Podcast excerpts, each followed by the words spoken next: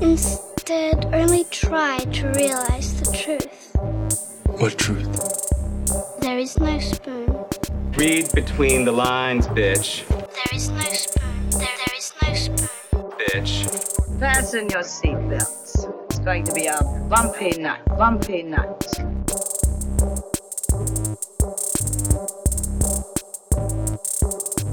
Saludos amigas y amigos, yo soy Mario Alegre Femenías Y yo soy Rosa Colón. y esto es Desmenuzando. Yes. Hoy es Fiona D plus 11. Eh, esperamos que ustedes tengan luz y agua, por lo menos una de las dos. Eh, antes de empezar, fuck Luma. Fuck Eh, Luma. Fuck Luma to hell. Fuck Luma. Fuck Wayne Stensby. fuck toda la compañía madre en Texas y en Canadá. Just fuck you all fuck motherfuckers. menos los pobres empleados de la AE que los obligaron a trabajar para Luma. Exactamente. Eh, obviamente acabamos de... Este es nuestro primer episodio post el huracán Fiona. eh, y pues yo afortunadamente ya tenemos los servicios básicos de vuelta, pero sabemos que un chorro de gente en Puerto Rico no los tiene y en realidad, como muy bien leí ayer en, en redes sociales, dijo, la luz no te... La luz no llegó cuando te regresó a ti, te, re- te llegó cuando nos llegue a todos y todas. Así que estoy- muy de acuerdo en que por eso es que no, hemos- no hemos estado como que muy activos en redes sociales. Yo no he estado compartiendo muchas cosas de las que he estado viendo porque pienso que, que no. Todavía estoy, todavía estoy muy encojonado para regresar a mi vida normal. Yo supondría que la gente de afuera que está en mi Twitter están como que, DH, esto está como con un roller coaster porque son tres retweets de alguna noticia, Igual acá. un rant mañanero, de momento, ay, esta lista de prompts para Halloween está super fun, ay, el trailer de The Last of Us, y así and so on, como que... Eh, lo que sí les vamos a jurar sobre, no sé, nuestra colección de Sandman. Eh, vamos a poner nuestra mano ahí y les prometemos, les juramos jamás volver a hacer ningún plan en este podcast. Ever again. Eh, Sí, porque por Darkseid time- y por Satanás no Sí. vamos a hacer ningún plan. Long time listeners recordarán que la última vez que hicimos un plan de un año nos azotó una pandemia que en la que todavía estamos sumergidos y cuando hace dos o tres semanas hicimos un plan de cuando llegue el mes de octubre que estábamos bien pompeados con el spooky season Uf, eh, pues llegó fucking Fiona así que mano. we're gonna wing it octubre es lo que vamos a hacer vamos a hablar de cosas de horror pero no vamos a, a- a dejarnos llevar tanto por, por esa lista que hicimos pero bueno eh, con el propósito de que ustedes se relajen un poquito y hablemos de cosas nítidas, vamos entonces a bullshitear. eh, antes de hablar del tema de hoy, ¿cuál va a ser el tema de hoy, Rosa? Que llevamos El tiempo tema queriendo hablar de de esto. hoy es Season 1 de Reservation Dogs. Yes, una de las mejores series actualmente en la televisión, que se está Yes, transmitiendo por we FX, eh, FX, ¿verdad?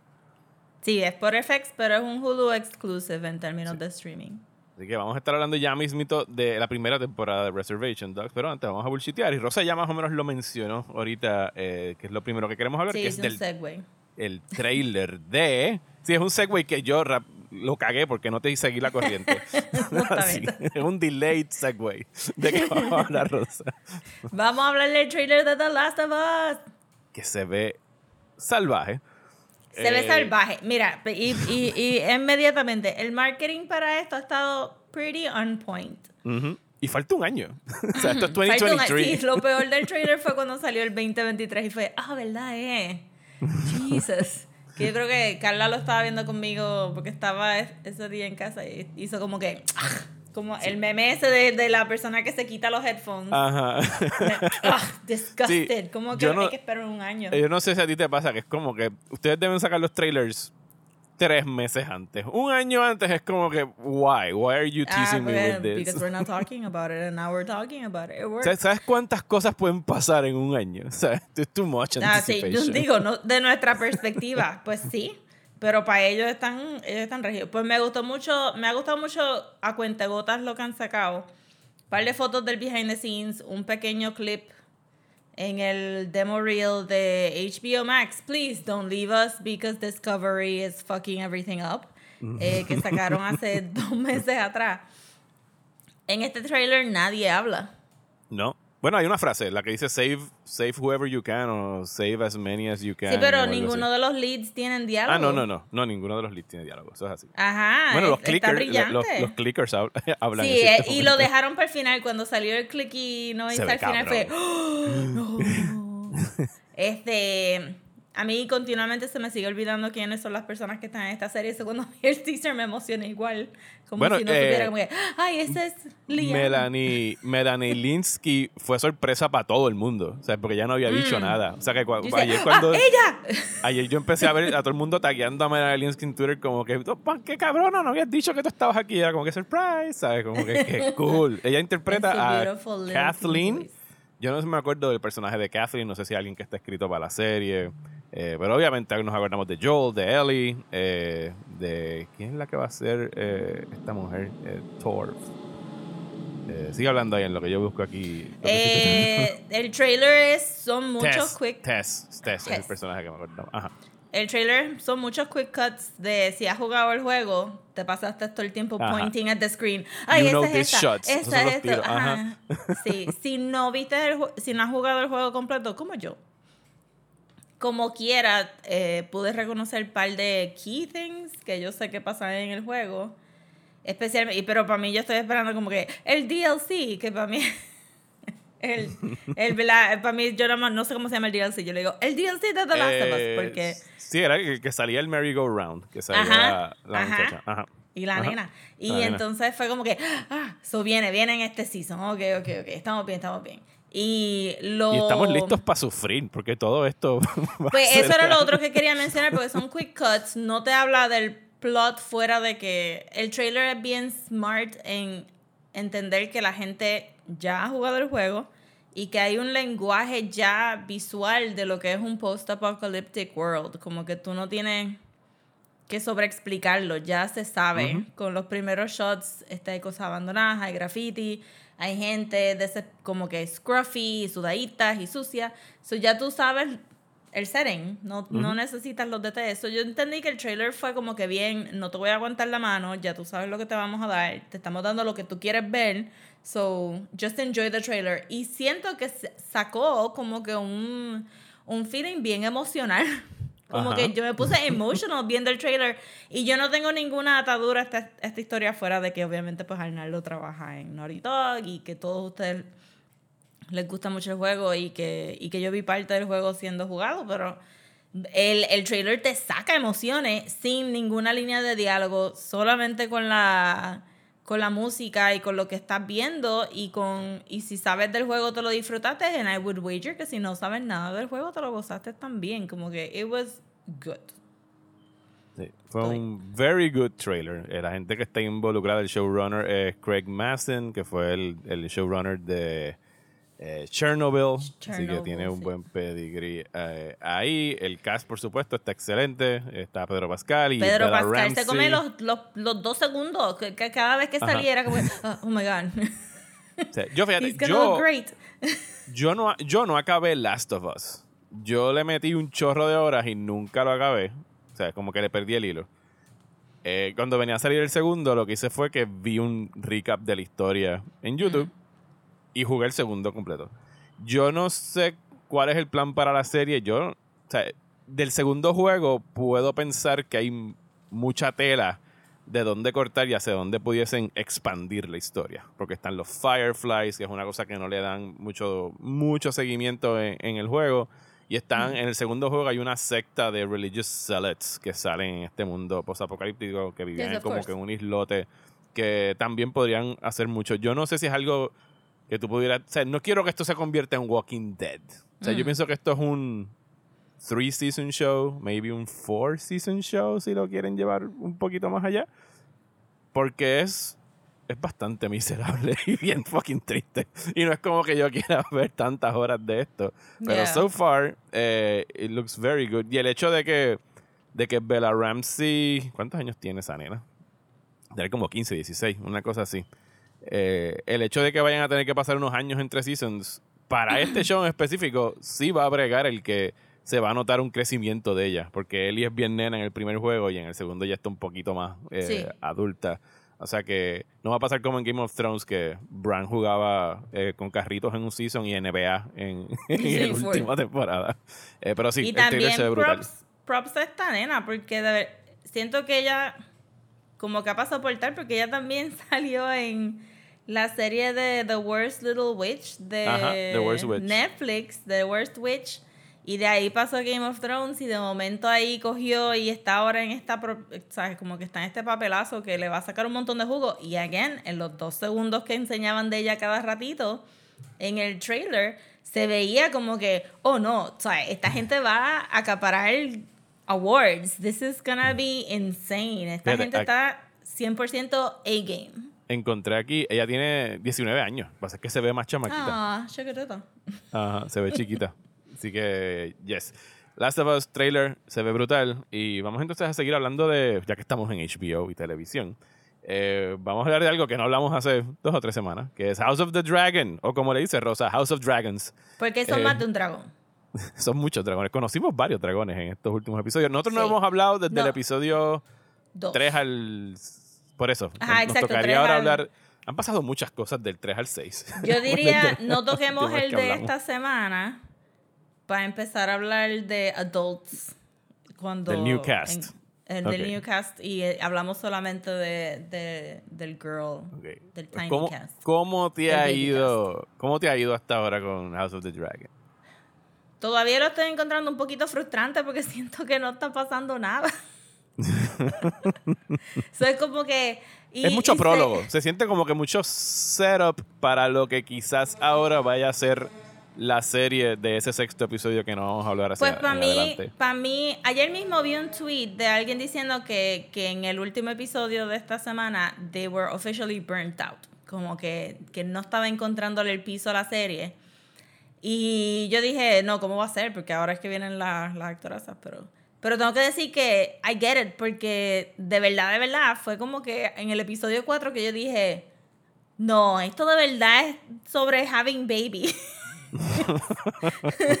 no, ¿cómo va Call a the, ser? call the Midwife en, en Westeros. Y, y Call the Midwife, yo nada más vi un episodio pasaban más cosas. So sí me sorprendió que es como que, hmm, this is really about lineage. Y yo no sé si yo quería ver eso. So estoy aquí como que conflicted porque todo el mundo está actuando súper bien y se ve bien bonita la serie a pesar de que no vamos a muchos sitios. es King's Pero- Landing the show, básicamente. Sí, pero, pero de momento fue esa realización de como que, ah, esto es de verdad, de verdad sobre esta familia just como que kicking themselves over porque una de ellas no tuvo un nene cuando se supone que tuviera un nene. That's it. Y pues me, so que estoy como que lo estoy viendo, no es que estoy en el teléfono todo el tiempo cuando lo están dando, pero Ujú. I am Pero lo tienes not cerca. taking it seriously. este, especialmente en estos episodios, en estos últimos, el 3 y el 4, eh, que realmente fue mucho de, well, you have to get married. Ajá. Y bueno, el quinto fue que- la boda. Sí, el quinto fue la boda. Sí, sí. Que fue medio random. I do- did not understand. Sí, Yo, las quejas que he visto de, de algunas personas, porque ya yo, me estoy, ya yo estoy llegando a la parte del libro donde se va a estar explicando what's going on. Y pues aquí ellos tienen mucha libertad creativa, en realidad, porque el libro, como lo hemos explicado y lo he explicado antes, se lee como un libro de historia. O sea, y entonces hay muchas de las cosas que están sucediendo, donde, por ejemplo, el, el narrador, en este caso siendo George R. R. Martin, o el que sea que esté usando como su voz, te dice como que, bueno, los Maesters del Citadel no se ponen de acuerdo sobre qué fue lo que sucedió en este momento en la boda. Hay rumores de que pasó esto y los historiadores aseguran que pasó lo otro. Y entonces en la serie tú no puedes tener esa ambigüedad. O sea, como que tienen que, ok, pues this happened y esta es la historia oficial de la serie.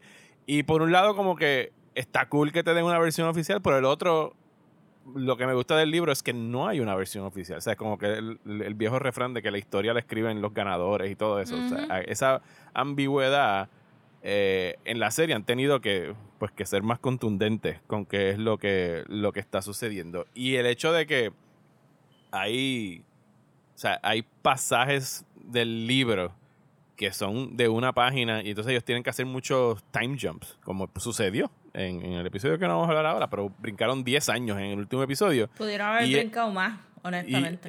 y, y he leído gente frustrada que dice como que se sienten como que todas las semanas es, "Güey, güey, güey, ¿cuánto tiempo ha pasado? O sea, estoy perdido en, en el timeline. Tienes que ver los niños. ¿Cuán grandes están los niños? Ah, ok, ya más o menos tengo una idea de cuánto Bueno, tiempo pero es que ellos brincaron. eh, ah, El primer time jump de verdad fue los dos años de Baby Aegon. Como que Tres años fueron de casó- Baby Aegon. Tres años de Baby Aegon. Ajá, exacto. Ajá. Él se casó con Allison y de momento el otro episodio ya el nene tenía tres años. Y es como Ujú. que nada pasó en esos tres años que era interesante. Ok.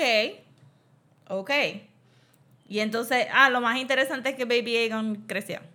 Súper. Yo, yo- y yo pienso que eso la cera un poco la, la relación central o el conflicto central que yo diría que es entre Rhaenyra y Alicent. El hecho de que hayan esos time jumps y que y tú digas como que, bueno, espérate, ustedes llevan tres años encojonadas por lo mismo, pasó algo entre ustedes, o sea, no pueden llevar tres años encojonadas. Sí, de verdad que toda, toda la promesa del pilot sobre la relación de ellas dos, este queer, queer baiting aside, de que eran mejores amigas y, e inseparables, es como que, puta, was all fake then. Porque no las hemos vuelto a ver juntas ni tener ni una sola conversación de what happened. Porque cuando Allison trató de iniciar con Rhaenyra, Rhaenyra estaba encojonada y que sí, ordéname entonces a tener que ir a tu fucking baby, baby showing off party. Y entonces, y es como que, pues, ok, pues entonces ustedes no eran amigas nada. Entonces ustedes no eran amigas nada. Entonces, ¿cuál es el problema? Entonces, que al entrar el- la idea de como que, ok, pues este Damon lleva grooming a Rhaenyra desde hace un ratito, el actual correct definition de grooming.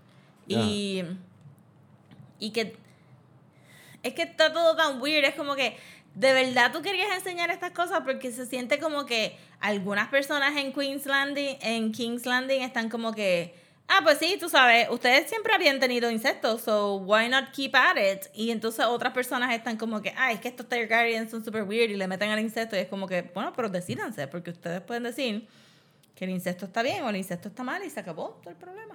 Se acabó. Digo, Porque se- no es- Según el libro, el incesto, quienes únicos los podían practicar eran los Targaryen. Ellos como que convencieron a, a la religión y a los Septons y todo eso, como que no, nosotros venimos de Valeria y allá las costumbres son distintas, así que nos tienen que dejar tener insectos. Sí, yo entiendo eso, pero freedom. técnicamente en la corte como que... O sea, esta gente no está... Los Targaryens no están ahí super cemented. Este, la, la única razón que ellos están en poder es por los dragones y eso se, lo, eso se va a ir. Eso es como que tú estás actuando como que tú estás ahí para siempre, pero you're, you're not going to be. Y no estás haciendo un super great job de venderme la idea de que, ah, pues tú sabes, está cool que yo, que a mí me ofrezcan a mi sobrina de 12 años para casarme, pero no está cool que mi hermano se quiera tirar a mi, herma, a mi hija. Es como que, pues decídete, hombre, porque tú sabes. Entonces, ah, pues sí, pero está bien si. es- y es como que está todo bien arbitrario y no sé si, si se favorece a la serie que todas estas cosas de los Targaryens de verdad están ahí como que para tú poder ver toda la semana, porque es que. de- se, se quedan como que, no sé, eran como que antes misteriosos, estas personas que trepaban dragones y ahora resulta ser como que así, cualquiera puede trepar un jodido dragón, son un chorro de incestuosos. Bueno, no, es- no es este, cualquiera. Ves que no han hecho un buen trabajo, yo creo que de explicar cómo funcionan los Dragon Riders. Y, y que Lo explicaron un poquito que- más esta semana, pero como quiera, al final del día no es. No son chosen Targaryen, son all the Targaryens. Sí, es que los, lo, lo- lo- quizás lo, lo que quieres decir es que los están poniendo como si ya fueran caballos. Es como que whatever. O sea, todos Targaryen, Es un poco tiene- como si fueran caballos, sí, porque no. O sea, es que no tienen nada que hacer. No estamos viendo una guerra, no estamos viendo combate, no Ah, pero estamos viene, haciendo. viene. Eso viene de camino. No sé en qué season, pero viene. It's coming. Loco, pero yo no voy a esperar. Como que de verdad tú pensaste que your big comeback era people having babies. Y está bien, de esas historias hay que contarse, pero. O sea. Entonces, ¿qué me, y entonces al final me dice, ah, no, pero tú sabes, ninguna de estas personas son rebeldes, ninguna de estas personas son devious, ninguna de estas personas son. Literal, Rhaenyra dice. Yo no me quiero casar con con la gente que tú me estás proponiendo. Y el papá le dice, ah, pues cásate con quien tú quieras. Y ella dice, ah, ok, pues entonces voy a hacer, me voy a casar con alguien este, que me ayuda políticamente a mí como, como heir. Y el papá dice, pues coño, eso era básicamente lo que yo te estaba diciendo hace Desde dos episodios atrás. y ella, sí, pero ahora yo lo escogí él, como que, cool, pero tú no lo quieres a él, ¿verdad? Y ella, no. No. para Y nada. él... Para como que, absolutamente nada. What was the point of this? ¿Cómo que? Entonces tiene, entonces yo no, yo no sé si en el libro mencionan a ser mamón, pero la idea de que tú, la idea de que tú este, te tires a alguien una vez y después estás come with me, tú, tú bravo, o sea, como que, cabrón, Sí, ¿de, de eh, dónde tú sacaste Sir- eso? Sir Kristen se tiró- es el super psycho de esta serie. Sir. Kristen, Sir Kristen fue como que, ah, nene, no, tú, a ti, yo tú hubiera ido a pelear un poquito en el writer's room, porque este, esto está malito. Y él dijo, sí, sí, yo voy a ser de esas personas que me tiro a la princesa, a la princesa. Ajá, Una y a vez casar con ella. le voy a le voy a decir que no vamos a tener dinero. We're just gonna live our lives in Ajá. Bravos. Vamos a dormir debajo de las whatever. estrellas con nuestra fogata, Ajá, este, tú y los dos traquis. Y, y después se sorprende que ella le dice que no. Y después va y se va a tratar de suicidar. ¿Qué clase de mamón? Y yo ahí. Ajá. Y entonces me sorprendió que entonces apareciera Alicent para salvarlo porque él literalmente no tiene absolutamente ningún political standing, no es una ficha en el juego, no es nada, nada. No, no So, porque eh, entonces, ¿para qué lo- está aquí? los, los, los guerreros del Kingsguard eran, o sea, las casas de donde venían prácticamente los perdían al reino porque no podían procrearse, ¿sabes? Los cedían, Sí, tenían exacto, que trabajar, pero él era no- un, él era no un es de trabajo una hasta la muerte. Bueno, no era es de una una casa. casa. Lo que estoy diciendo es que no, es lo que tú dices, que no es no es nadie importante una vez tú estás metido ahí. A ti te cogen por tus proezas de, de Pero- y, pero- warrior, y de no es nadie pelear. importante en el chessboard de, del Game of Thrones, ¿verdad? Porque esto es lo que Ajá. estamos haciendo, haciendo Game of Thrones. Entonces, como que, que ella diga, me voy a alinear con él. ¿Por qué? Si todo el realm sabe ya que Rhaenyra no se quería casar. Que medio prostíbulo, medio pleasure district la vio ya tirándose kind of al tío. Nobody gives a shit. Y entonces Allison es la única idiota en el castillo que está gritando, bueno, pero es que yo no pude tirarme a la gente que yo me quería tirar, porque ella se va a tirar a la gente que ella se quiere tirar, y bla, bla, bla. Y entonces Porque yo me tengo entonces- que tirar al viejo leproso este todas las noches y no puedo tirar El viejo le presenta porque, porque sigue las instrucciones de mi papá, que al final del día dijo tanto que él no quería que Aegon fuera rey, que después dijo, ay, sí, yo quiero que Aegon fuera rey. Y era como que, ¿qué ustedes iban a hacer si esta cabrona paría un chorro de nena anyway? Tú sabes, ¿me entiendes? Es como que, ¿quién se está ahogando en un vaso de agua? Pues Alicent. Y esa es la trama de House of the Dragons. Es como que, that's it, that's the Pero yo pienso que ahora, yo pienso que ya el, o sea, estos primeros cinco episodios sí se sintieron como un very, very long prologue. Eh, y es una pena porque yo pienso que las actrices, eh, ¿cómo se llama la que estaba haciendo de Rhaenyra? Millie Alcock se llama, Millie Alcock. Millie Alcott, sí. Eh, y la otra era Emily Carey, las que hacían de, de la jovencita. Eh, pienso que estaban muy bien, o sea, muy buen cast, muy sí, bien actuado. bien, pero... Y se supone que ya no vayamos a volverlas a ver, aunque se- creo que leí esta semana que no descartan que haya flashbacks en algún momento más adelante. yo sé. Cuando dijeron flashback, yo dije, pero porque queremos volver para atrás, queremos progresar, ir para adelante. Queremos What ver gente matándose. Para eso fue que brincaste años no tuviéramos flashbacks. Pero, Este- pero so far me lo estoy disfrutando. O sea, I'm having fun with it. Está Pero yo pienso que ahora, fun. yo pienso que ahora empieza the good stuff. eh, No, de ahora en it took adelante. too long for the good stuff. Yo me lo estoy Bueno, ¿tú te disfrutando. acuerdas, te acuerdas del primer season de Game of Thrones? Que Which sucked. a, Sí. mí me, a mí me gusta el primer season de Game I of Thrones. hated it. Hated it. Este, pero no fue por culpa de los actores ni nada de eso. Fue just crappy writing. Pero me lo estoy disfrutando. Está fun. Pero esto no es 100% artsy fartsy Game of Thrones shit. Esto es Este, que lo he visto mucho en Twitter, mucha gente diciendo, ay, yo me lo estoy disfrutando como si fuera un soap. Y yo, Sí, es una bájale ahí, porque no, no me vas a estar insultando los soaps y las telenovelas como que they're so beneath you, pero si te espetan dragones, entonces te vas a mamar la, la novela. Tú sabes, te lo estás disfrutando, it's cheesy, it doesn't make any sense, it's super slow, pero te lo estás disfrutando, pues cool. Pero no me vengas a compararlo con una telenovela, porque las telenovelas saben para dónde van. Aquí están como que el garete.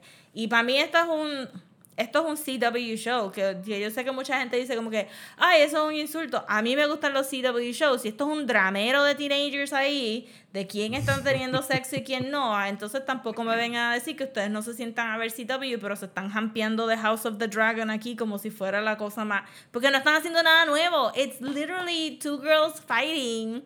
Porque una un, se un tiró a otra es un persona. high- es un high school drama en un castillo.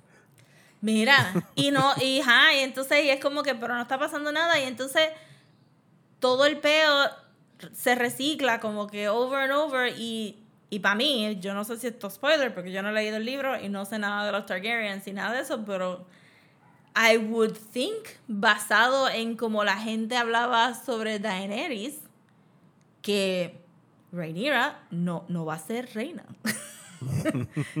We know it. I'm throwing a wild guess here into the, into the pot. Pero yo diría que basado en la serie que ya vimos de Game of Thrones, ninguna de estas mujeres va a ser reina. So, what are we watching here? Como que. No sé, no sé. No sé si.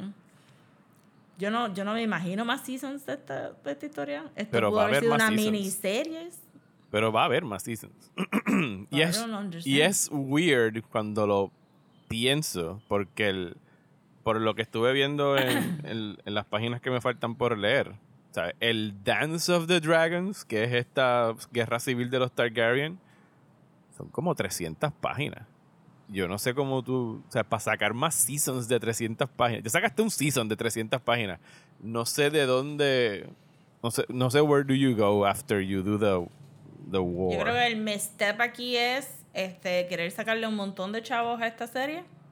Esto pudo haber sido una miniserie, esto pudo haber sido una anthology miniseries donde tú viajas a diferentes periodos de los timelines, si quieres, de los Starks, de los Targaryens, fuck it, hasta los Tullys, si quieres. Porque ya a este punto estoy como que, ¿dónde están los Tullys?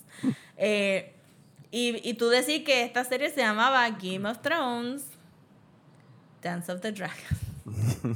Y ya, y es un season y tú hablas Así se llama, así sale en el título, Game of Thrones, de Pues- te lo ponen arriba. Exacto, pues, pero no House of the Dragon. Y entonces, este, y tú decir que era una miniserie donde vamos a ver esta guerra civil de los Targaryens y meterle pepa, porque hasta ahora mismo, sí, son personajes femeninos súper complejos, claro que sí. Está interesante porque es un dramón, sí, pero tienen que admitir que es un dramón. Es, un, un dramón, cheesy. Y es, y es como que, y la gente ahí como que, "Urgh, ¿quién, ¿cuántos bebés va a tener? Y uno ahí... Y, y nada más hemos visto un episodio de combate, que no lo hemos mencionado todavía, que, que podemos cerrar con ese. Que fue la, la batalla con el Sí, Crab, eso en el... Crab King, Cua- el terce- tercero. Ese fue el tercero, ¿verdad? Ajá, creo que fue el tercero. Sí. Ya me perdí la cuenta. Yo creo que es el tercero porque, ajá, este, que, que es entonces... Sí porque, sí, porque el cuarto es cuando regresa Dagon y se van para el, el Pleasure El District. sí. Y el quinto es la boda. Sí, fue el tercero. Sí. So, en el tercero que tienes el juxtaposition, pues de Rhaenyra hangueando en el baby shower y que ella es la que se encuentra el alce Ajá. blanco versus el rey que le tienen que traer cualquier alce para que lo mate en celebración a Aegon entonces lo, lo juxtapose con este Damon recibiendo la carta de ayuda del rey y él diciendo fuck it yo, yo single-handedly will kill all of these very very diseased pirates people in, on the beach. Y que entonces algo que me quedé con duda de ese episodio creo que me lo contestaron ahora eh, en el último episodio, pero yo había entendido que el nene, Ajá. el nene de, el nene este Leonor. Afro-Valyrian, Afro-Valarian. O sea, Afro-Valarian. Lenor. Lenor. Leonard, Ajá. eh, que él estaba en el dragón de Damon, en esa Mm. escena. Sí, esa, Y esa- resulta ser yo que él tiene su propio Él dragón. tiene su propio dragón. Lo que a mí me confundió. Yo fui rápido a preguntar en el Discord como que quién... Yo, de hecho, yo no sabía ni quién carajo había llegado en el dragón. Yo dije, ¿quién, quién, quién es ese tipo? Ah, yo ¿Quién asumí que era él porque él era estaba como, el- we're the only ones who are not ¿Quién es el anything". Dragon Rider? ¿Sabes? Porque yo no, no, ¿cómo se dice? No, no sé, no hicieron una buena introducción de ese dragón. Yo pensaba que el, el dragón que llegaría a rescatar a Damon sería su propio dragón, en todo Sí. caso. Pero no. O que él hubiera traído a colación, qué sé yo, si tenía tus dragones, maybe you should have used two dragons. I don't know. Pero that's just me. I'm not a military tactician Y que también confunde, que, que es una discusión que hemos tenido aquí antes, como que, ok, pero ustedes tienen dragones, ¿por qué esa rebelión duró tanto? Tienen que llegar y quemar a todo el mundo y ya. Que se metieron, en, un, que se metieron en una cueva, pues tú parqueas el, parqueas el dragón frente a la puerta de la cueva y, Y que le sople fuego, fuego. por ahí para adentro. O sea, el, el fuego corre, se van a quemar. Sí, sí. eh, hay mucho, yo creo que, mi, ajá, hay mucho de, tenemos que hacer las cosas de esta manera porque si no, no tenemos episodio, que me molesta mucho. Al igual que tenemos que hacer que este, que este personaje actúe brutito para efectos del plot, que, no, que me molesta mucho. Pero también no creo que...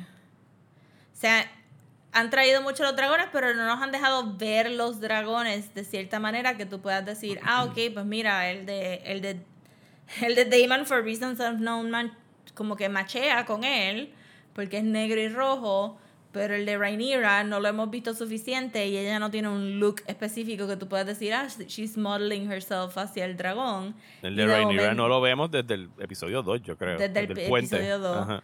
Y ella ni pregunta por él y supuestamente ella estaba trepada en ese dragón todo el tiempo y aparentemente those times are over porque Que tiene de, los, de- tiene de los nombres más cool. Ese se llama eh. Dreamfire.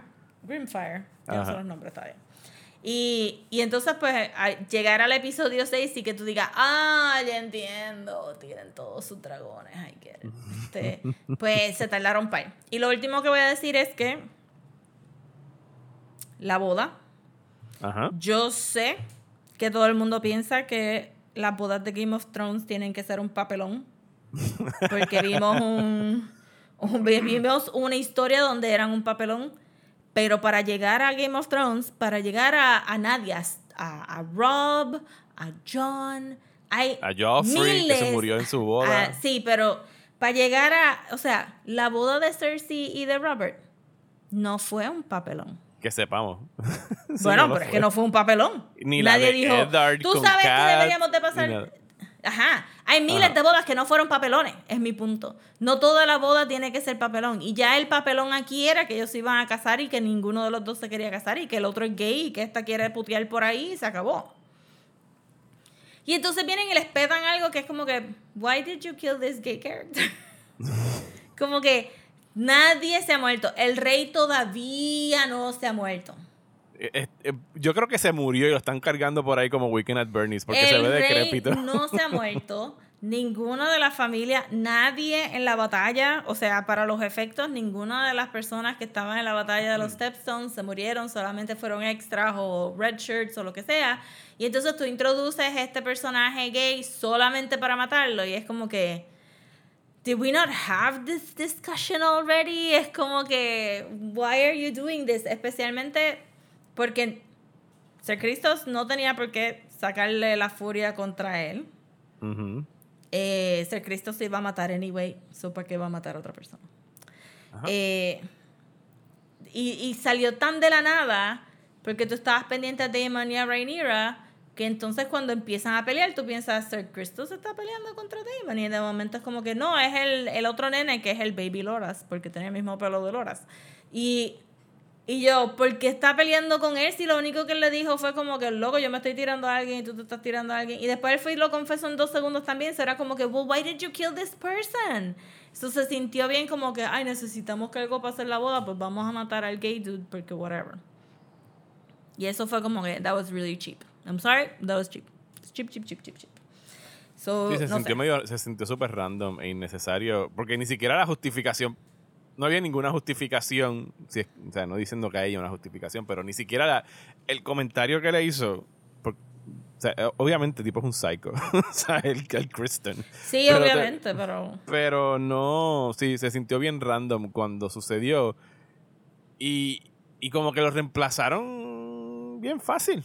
Sea, es como que ya 10 años después tiene otro jevito con el que, ¿sabes? Practica y se lleva las cosas Y como ese que no Christus no le pasó nada por haber matado claramente a una persona de un lesser house, porque la, la, la implicación es que el tipo está en la boda, de un como, house. como un knight del Kingsguard que Ajá. hace un papelón en la boda real de la princesa, matando a un guest, que se supone que por lo que sabemos de Westeros y las tradiciones, you break bread y tú estás en mi casa y estás protegido. Ajá.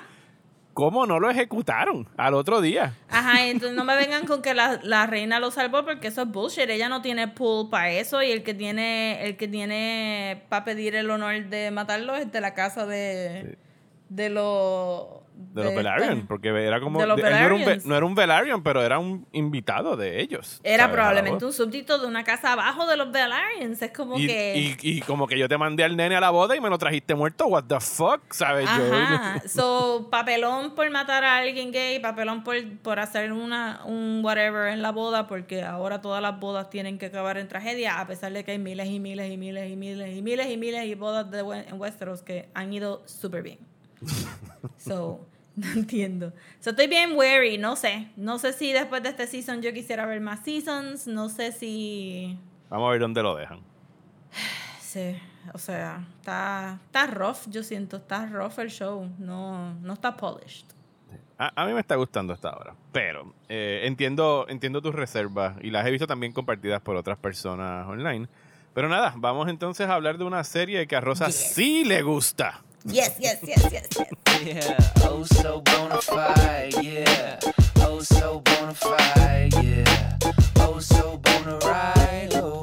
Fuck it, yeah. I'm a made man, but I'm still a menace. Have my main man rearrange your face for the dentist. You get Red Dogs. Res Dogs. Rosa lleva más de un año diciéndome, tienes que ver Res Dogs, tienes que ver Reservation Dogs, tienes que ver Reservation Dogs. Así Sí. que finalmente, hace como un mes, No, fue como a mitad de yo ver el segundo season que le mandó un mensaje a Mario y le dije, ya, se acabó. Vamos a hablar de Reservation es Dogs. Ver season 1 de Reservation Dogs y ya. Sí. Rosa me dijo, yo nada". voy a hablar en el podcast de Reservation Dogs y si tú no quieres estar en el episodio, fine, pero tienes hasta tal día para verlo. Así que dije, Sí, "Ok, le puse fine". fecha, ya hay que poner fecha a las cosas. Me dieron un ultimátum que yo se lo voy a hacer en algún momento a Rosa con Pachinko en Apple TV, que nunca, nunca, yo sé que Rosa nunca cogió el free trial. Yo me quedé esperando la fecha, pero ya le pusimos tentativamente porque ya no vamos a hacer planes ever again, pues. Kind of pero, November. pero háblame en términos generales entonces de, qué trata Res Dogs. Reservation Dogs es un show de niños teenagers, ¿verdad? Son este dos muchachos y dos muchachas que viven en este reservation de la tribu Muskogee. Eh, pero que no, no quiero decir que todos ellos son Muskogee porque sé que hay mucha mezcolanza entre tribus y pues como que hay mucho mucho como que in joke de pensar que alguien es Lakota cuando no es Lakota y yo no sé qué. So, no sé exactamente de qué tribu son cada niño, pero, pero vive en ese reservation de Muskogee Tribe. Y es de... Es un poco slice of life de estos nenes que están tratando de recaudar dinero para salirse del reservation porque ellos están cargando un poco con que uno de los miembros de su ganguita se murió y ellos están como que, ¿verdad? El primer episodio le hacen como que un, un memorial a Daniel y, y ellos mencionan que por esa muerte es que ellos deciden que se quieren ir a California. No nos dan más detalles desde ahí y lo que más me gustó del show es que poco a poco se va desenvolviendo a conocer a estos nenes que, que al principio parecen como que cabroncitos del res. Ajá. Hasta que entonces empiezas a, a como que a entender las motivaciones de cada uno y, y, y poco a poco como que ver las personas que viven en este reservation y ver las motivaciones que los mueven a ellos y, y todo se conecta y todo es bien bonito y todo es bien triste y todo es como que funny a la misma vez y es un show que yo creo que nunca he visto ever en televisión. Sí. ¿Y best. no hemos hablado de quién es el talento detrás de, de esto. Esto es un show coproducido por Taika Por Waititi Sterling Harjo. y sí. Sterling Harjo. Eh, Sterling Harjo, yo nunca había visto nada de él. Eh, entiendo que este es su primer show. Tendría que buscar aquí en, en Eh, su no busco información de Sterling Harjo, pero pensaría que como hablan más sobre reservation este norteamericano, pues que Sterling Harjo tiene un poquito más de influencia en el show que Taika Waititi. Yes. Eh, y sí, eh, tengo que decir que la recomendación de Rosa eh, fue muy acertada. Vi esta serie creo que en dos días, porque los seasons son de ocho episodios. Eh, creo que este va a tener 10. El season 2 tiene 10. Si el season de 2 su- tiene 10, el season 1 tuvo 8. Le subieron dos episodios, son episodios de media hora. Se vende una sentada. Es ridículamente watchable. Es, es graciosa, pero lo más que me chocó y fue lo que le contesté a Rosa es como que se supone que este show destruya mi alma eh, después de cada episodio. O sea, se supone Sí. que yo acabe atacado, destruido. Sí. eh, porque tú no me habías advertido de que, de que iba a estar Es que es contemplando. parte de. A mí, a mí me tienen que recoger del piso cada vez que yo veo un episodio de Reservation Dogs. Es como que en a puddle, just try not to cry, cry a lot. Y yo, y yo creo que una, una gran señal de que un show es eh, muy bueno es cuando tú acabas un episodio. Porque primero tú estás conociendo, el primer episodio que conoces a, a todos los chamaquitos, o sea, a los Ujú. cuatro de, de la ganguita. Y después como que poquito a poco le dedican un episodio a cada uno y a cada una Sí. de ellas. Y cada vez que se acababa un episodio decía, ah, este es mi nuevo personaje favorito. Y después veía otro episodio y decía, ah, no, este ahora es mi nuevo personaje favorito. Sí. Y después veía otro y era como que sea la madre, todos son mis personajes favoritos. Sí, de I verdad love que sí. them all. O sea, eh, So, sí, antes de empezar maybe con cada episodio, quiero los dos tidbits que tengo es que Sterling Harjo conoció a Taika Waititi y los dos se sentaron a hablar y fue a través de la conversación de ellos darse cuenta que no importa si estabas en un reservation en, en un indigenous reservation en New Zealand o un indigenous reservation en Norteamérica, que las experiencias eran similares y que los arquetipos eran similares y por eso es que entonces se deciden hacer este show. Eh, que es bastante unique y por eso creo que tampoco tocan mucho en qué tribu en específica, porque están mezclando muchas creencias de diferentes tribus. Yo escuché el podcast de Native Film Talk, que el host fue episodio por episodio, y él era este, él es un, él es Cherokee, y él hablaba de como que, ah, este, tuve que preguntarle a mis otros amigos de dónde viene esto y esta referencia y qué sé yo. Y algunas referencias eran made up for the hell of it. Aparentemente, la idea de que ellos no pueden ver los búhos ajá. y que la, los ojitos están censurados de los búhos, Yo tuve nadie que google- sabe de dónde yo sacó tuve eso. que googlear eso y dije, ok, aquí hay algo que yo no estoy cogiendo. Y es que, que los indígenas le tienen como que miedo, como que son como que los búhos I son guess. spirits o Nocturnal, algo, pero, sí, pero lo cool del show es que por respeto a esa audiencia, they blur them out para que no tengan que verlo. O sea, y es Está como- ge- pero los nenes también reaccionan, está súper funny, porque lo- eh, los otros elders no le importa porque este uncle, Uncle, este, ese eh, tipo Brownie, está ahí, Uncle Brownie. Uncle Brownie t- los tiene y no les importa. So, está súper hilarious. Y el otro es que el personaje de Willie Jack iba a ser un nene. Ok. Y es cuando eh, la actriz viene entonces a audicionar que dice, no, tú tienes que ser Willie Jack. Y se quedó este Willie Jack, que su nombre es Wilhelmina Jacqueline. Sí. Me, me Este- enteré de Willy Gemina ahora que lo vi en, en Wikipedia, porque no sabía Sí. cuál era el nombre completo. Era Willy Jack. So, pero fue como en, en la gran tradición de Tina de Bob's Burgers, es simplemente dejaron el personaje exactamente igual a como iba a ser. Y ah, porque Tina iba a ser nene también. Sí, por Ah, no eso es sabía que la eso. voz es de este... ¿Cómo que se llama este? Dan Platz o algo así. No me, no me recuerdo quién es la voz, pero sí, por eso es que tiene la voz, porque va a ser un nene, entonces la Ah, ok, cambiaron. ok. Y este, ajá, y entonces pues Willie Jack se queda iconically Willie, Willie Jack. Yo creo que Willie Jack es mi favorita Sí, mí de todas. Porque me gusta la actitud, pero obviamente amo a Cheese, amo a Bear y amo a Elora y a Jackie también. Let's face it. I love, I love all of them. So, por, obviamente vamos a empezar ahora con full spoilers. Ujú. Full Así que esperemos spoilers. que lo hayan visto. Si no, pues vayan a verlo y regresen a escuchar la conversación. Sí, yo sé que la mayoría de ustedes lo han visto porque creo que en el Discord mucha gente ya también lo había mencionado. Y sé que, que casi todo el mundo... Yo tengo mucha gente que no hablan de televisión en Facebook y en Twitter, pero si yo ponía como que Diablo Reservation Dogs está bien bueno, todo el mundo salía como que yes it is.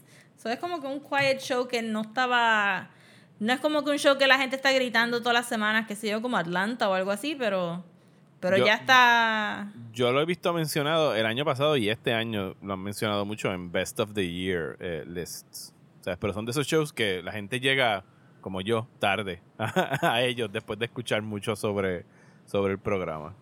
Yo creo que yo lo empecé a ver porque Hulu me dio el prompt y yo dije, ah, pues sí, dale, Indigenous, let's go. Y lo vi, después fue que busqué información y fue como, no, este show está cabrón. Ok, so vamos a ir episodio por episodio, like, quickly. Tampoco vamos a entrar mucho en el Sí, un super es que- recap. Ajá, pero es que como cada episodio va building up y building up, pues no vale la pena como que simplemente hablar de los personajes porque los papás es un generational show. Aquí hay elders y hay papás y todo el mundo está cargando algo.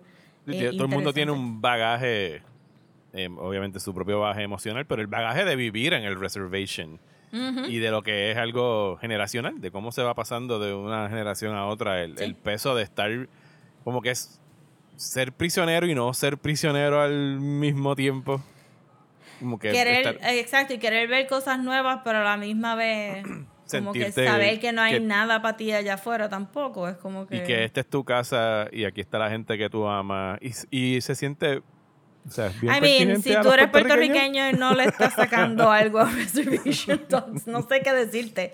Porque parte de que nos está afectando tan emocionalmente es porque nos estamos viendo a nosotros en pantalla, a pesar de que no somos indigenous people, sí estamos viviendo en una, colonia eh, somos en ¿sabes? una colonia eh, con un, ¿verdad? Con un alto nivel de pobreza, con un alto una tasa bien alta de suicidio. Eh, hay muchas cosas este, que se juntan. sí que se comparten sí Ajá.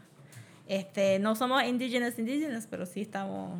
Y obviamente cuando el gobierno de Estados Unidos vino para acá, pues nos trató como indigenous peoples y trató de hacer las mismas técnicas que, que le hicieron a ellos. A todos ellos. No a- a y que en, o sea, en cierta forma de la manera que Estados Unidos trata los reservations es la misma manera que trata a Puerto Rico Sí. O sea, obviamente no es un Suffering Olympics y todo el mundo tiene su, ¿verdad?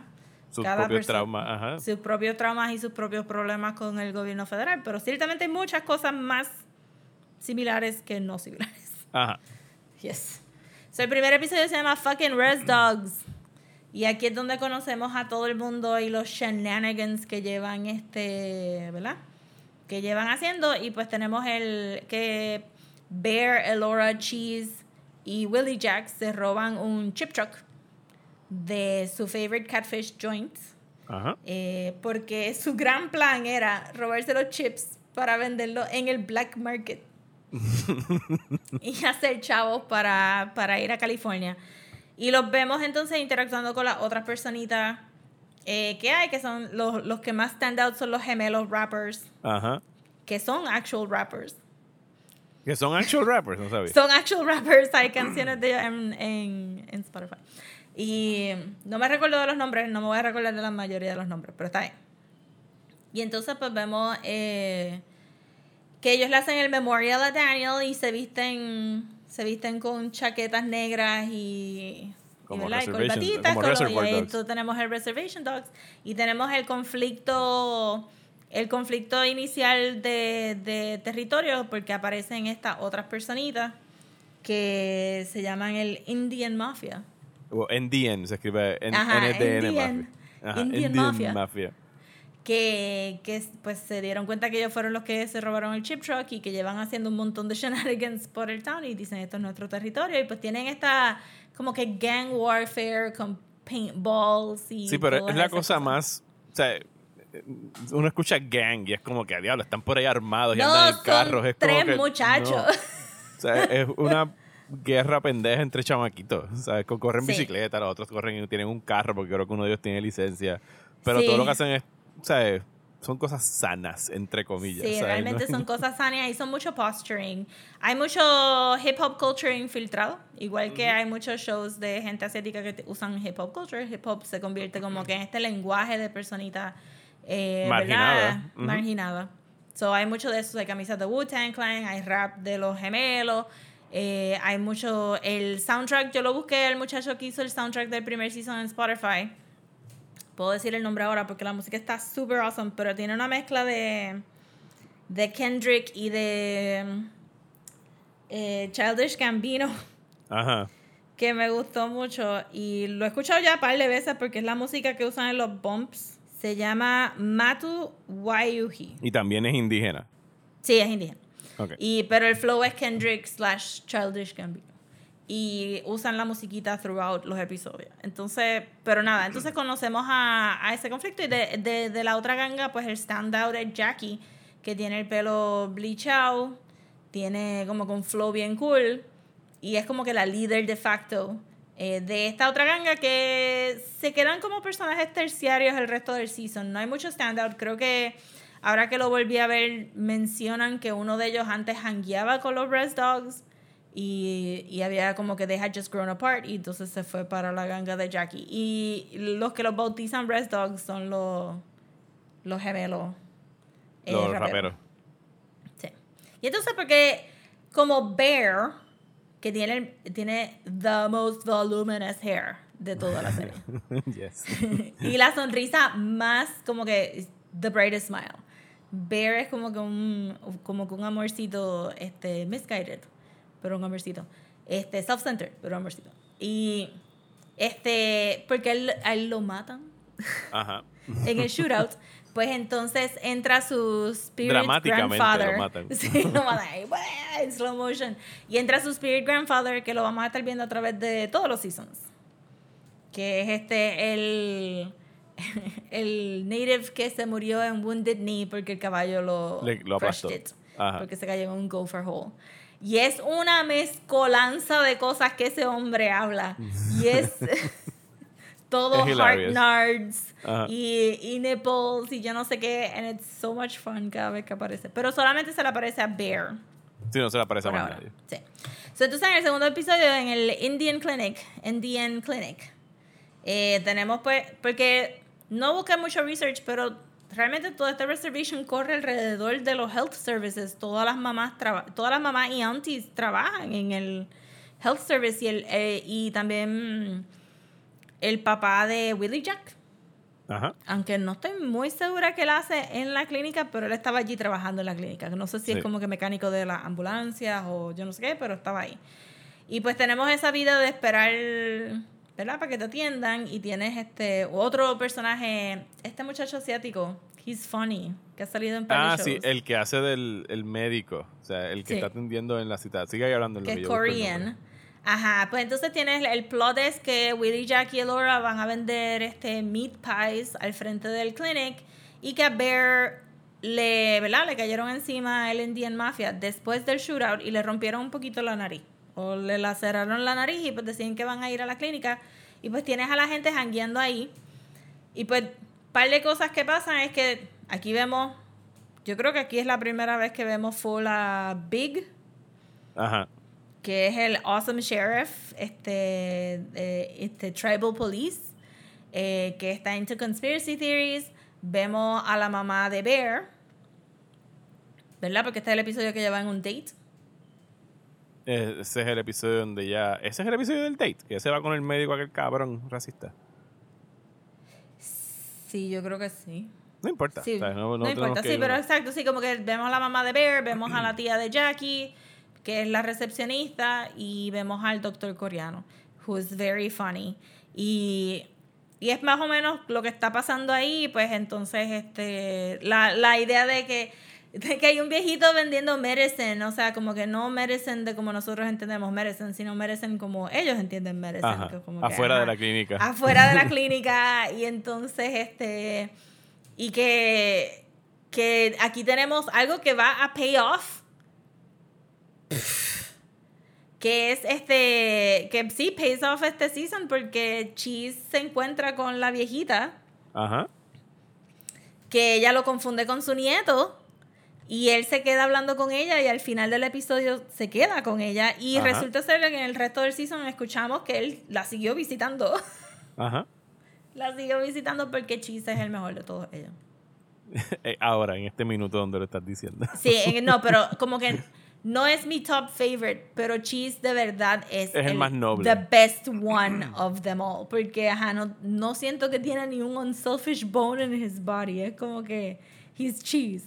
Este, y el mero hecho de que, de que sea el único que se introduce con los pronouns. Como que, my name is Cheese, my pronouns are he, him. Y- y todo el mundo se le queda mirando como que, creo que alguien le dice en una, good, same as mine. Ajá. como que a nadie le importa. So, entonces, Uncle Brownie es el tercer episodio y este, este actor es famosísimo. Sí, este actor se llama, estoy buscando aquí el nombre. Wikipedia está soqueando en nombres ahora mismo en lo que Sí, no aquí. tienen los nombres ahí, pero hay que entrar a IMDb también, yo creo. Uncle Brownie es Gary Farmer. es Gary un Farmer. actor indie. Igual que el que hizo ahorita de Big, que tú estabas mencionando, Sí. es Zach McClarnon. eh, es Pero otro a Big lo vimos en Doctor Sleep recientemente. Sí, lo vimos. Él era el ayudante de eh, Maggie the Hat, ¿era como se llamaba? Creo el personaje. De Rose the Hat. Rose the Hat, something. Something. Pero Uncle Brownie yo siento que lo he visto forever. en un chorro de cosas. O sea, desde Ajá, Police Academy que- está actuando, dicen aquí. Así que imagínate de cuándo está dando yo vueltas siento que por lo he ahí. visto all throughout my life. I've seen this man. Y en este papel, papelazo. Uncle Brownie que, lo, es... que lo conocemos tratando de, des- eh, destapando de la tierra un pasto que sembró ahí. No lo sembró, está en una jarra. Él lo tenía Está en una jarra, lo escondió ahí hace tanto tiempo y él no está aware que hay dispensario, que es legal. Sí, sí, él no sabe Él no- nada.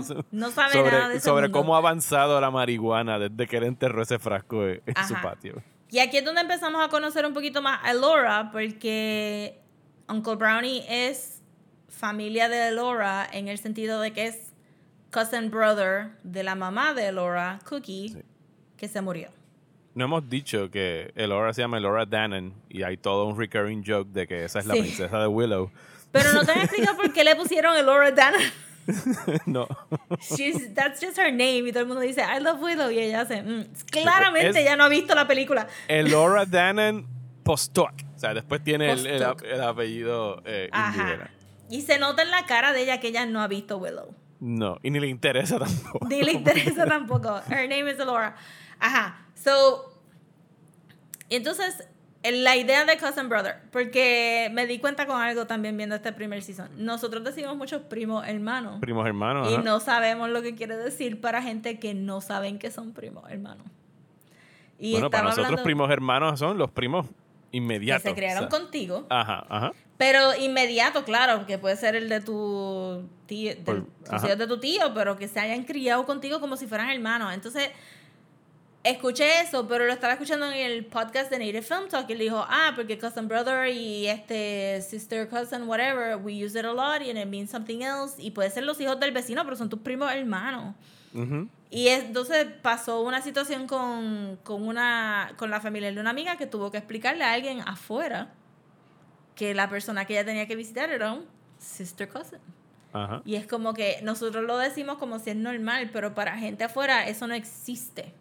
Sí, Fuera el de- concepto de- es- El concepto es que son tus primos y no son tu, tu familia directa, pero nosotros tenemos esa, esa también, esa, ese hábito de, pues sí, es familia directa, no es de sangre, pero es familia directa.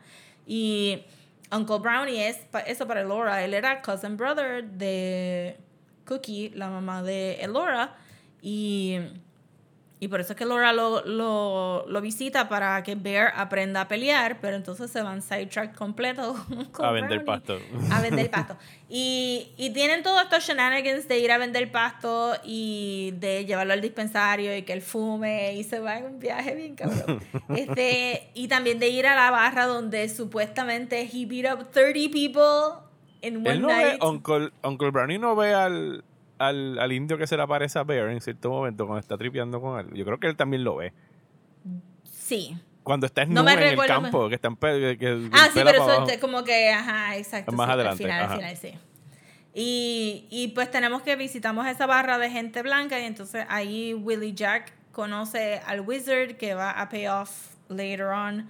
Pero entonces en términos de Elora, cuando ella está en casa de Uncle Brownie, es que ella nota una fotito de Cookie en la pared y ella dice, oh, I haven't seen that one.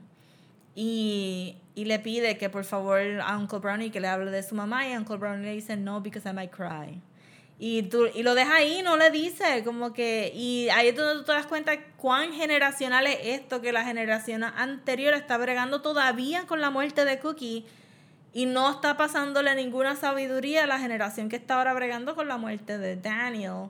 Y Ahora, ahora yo pensando, la única que no viene de, un- de una familia, o sea, que no ha perdido un padre o una madre es Willie Jack. Ella tiene a su, a su papá Exacto, sí, que ¿verdad? yo quería, ajá, Ajá. quería llegar a eso porque poco a poco te vas dando cuenta how broken these families are, que Willie Jack es la única que tiene un actual stable home al punto de que no se sabe quiénes son los papás de Cheese. Él se está quedando con Uncle Charlie. Bear, su Eh, papá es un rapero en Los Ángeles. Bear que vamos a ver ahora, que exacto, que es el próximo episodio, actually, que es el What About Your Dad. Eh, y mm, no me gusta, la mamá sale con el con el doctor en este, en What About En Your este Dad, porque se pone ajá. como que se encojona que el papá viene para acá. Y, y este, ¿quién me queda? Bear. eh, Elora. y Elora, Perdió que durante. que perdió su mamá, no se sabe nada del papá. Y que durante todo el season, todas las personas de la edad de su mamá le dicen: Tu abuela era tan sweet. Y ella dice: A mí no me habla.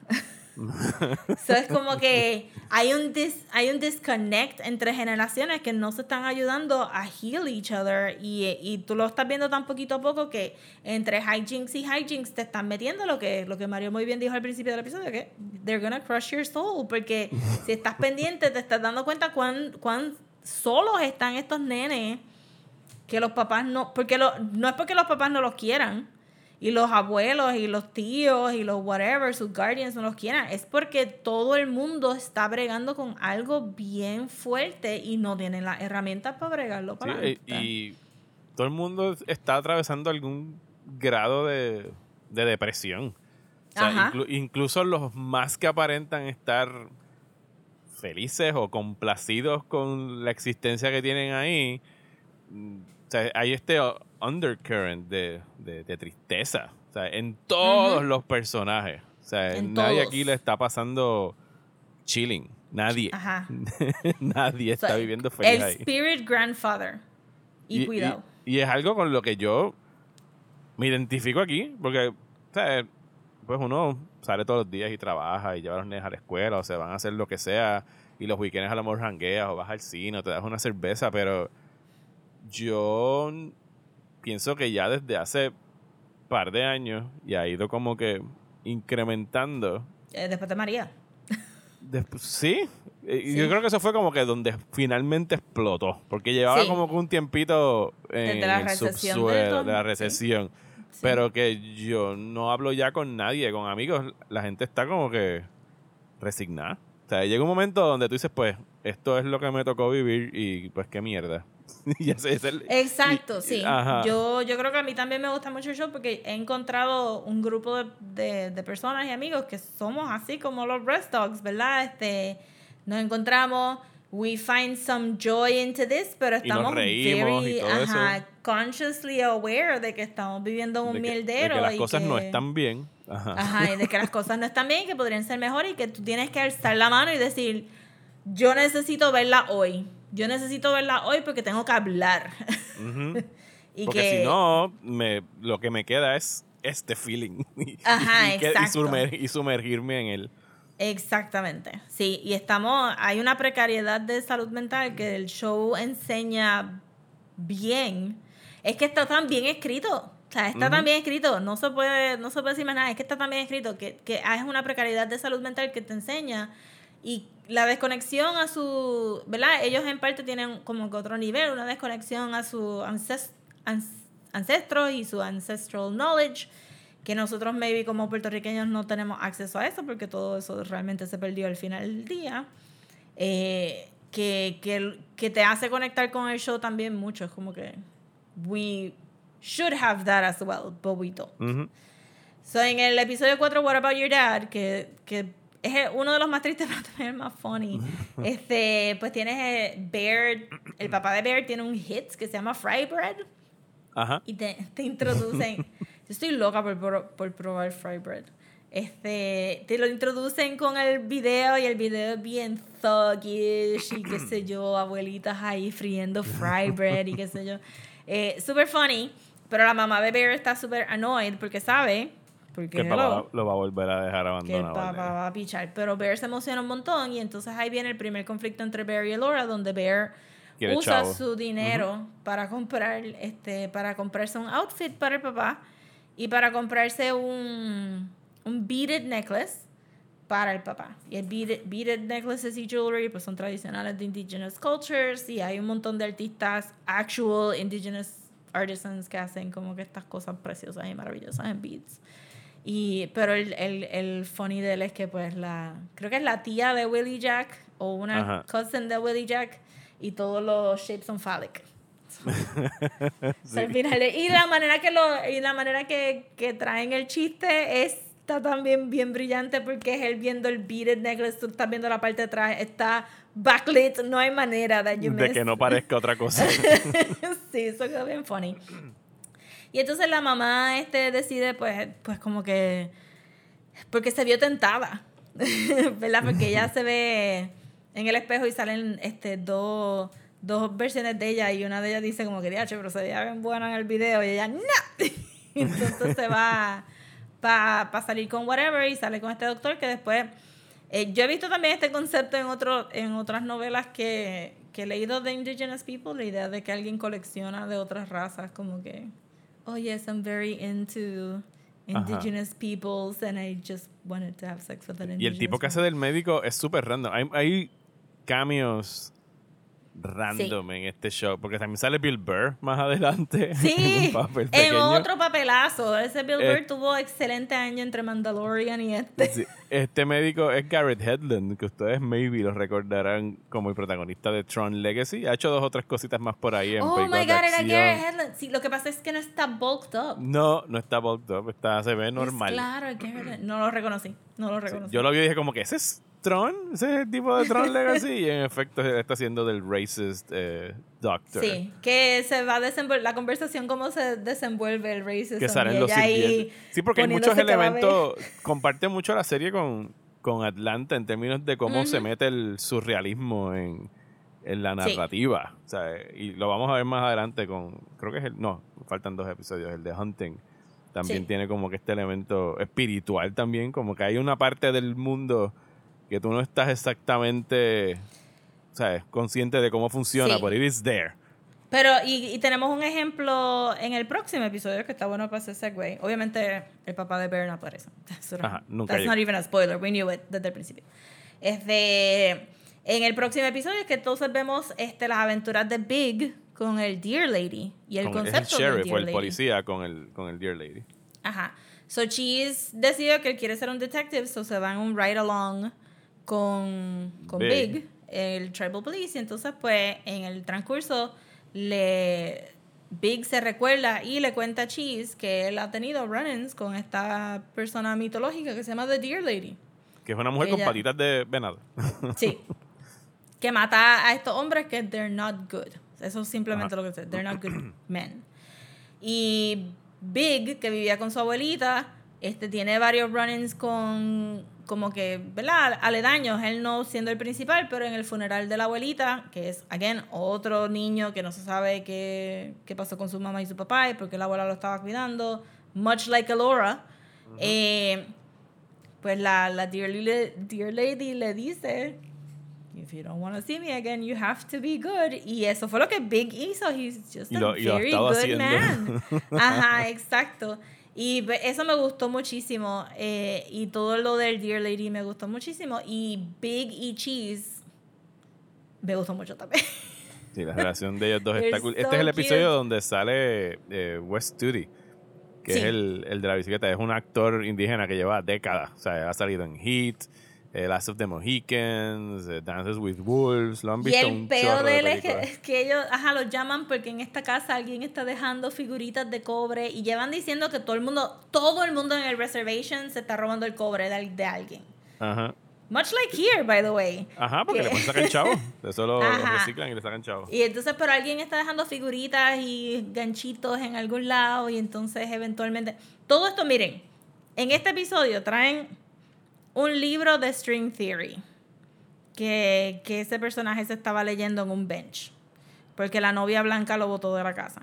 Ese libro de String Theory sale por todos los otros episodios alguien se lo está leyendo o está en un escritorio. Ese libro de String Theory pasó por todos lados.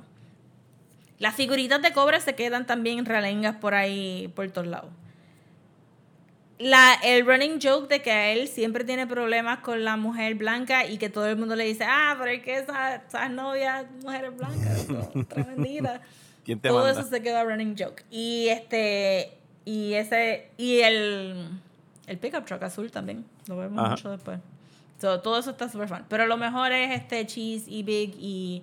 Y entonces también termina, este es el único episodio que termina extraño porque Big le dice a Cheese que hay una banda de los 60 que era All Native Band, que tiene Ajá. una canción que hemos escuchado tantísimas veces, que si quieres puedes poner aquí.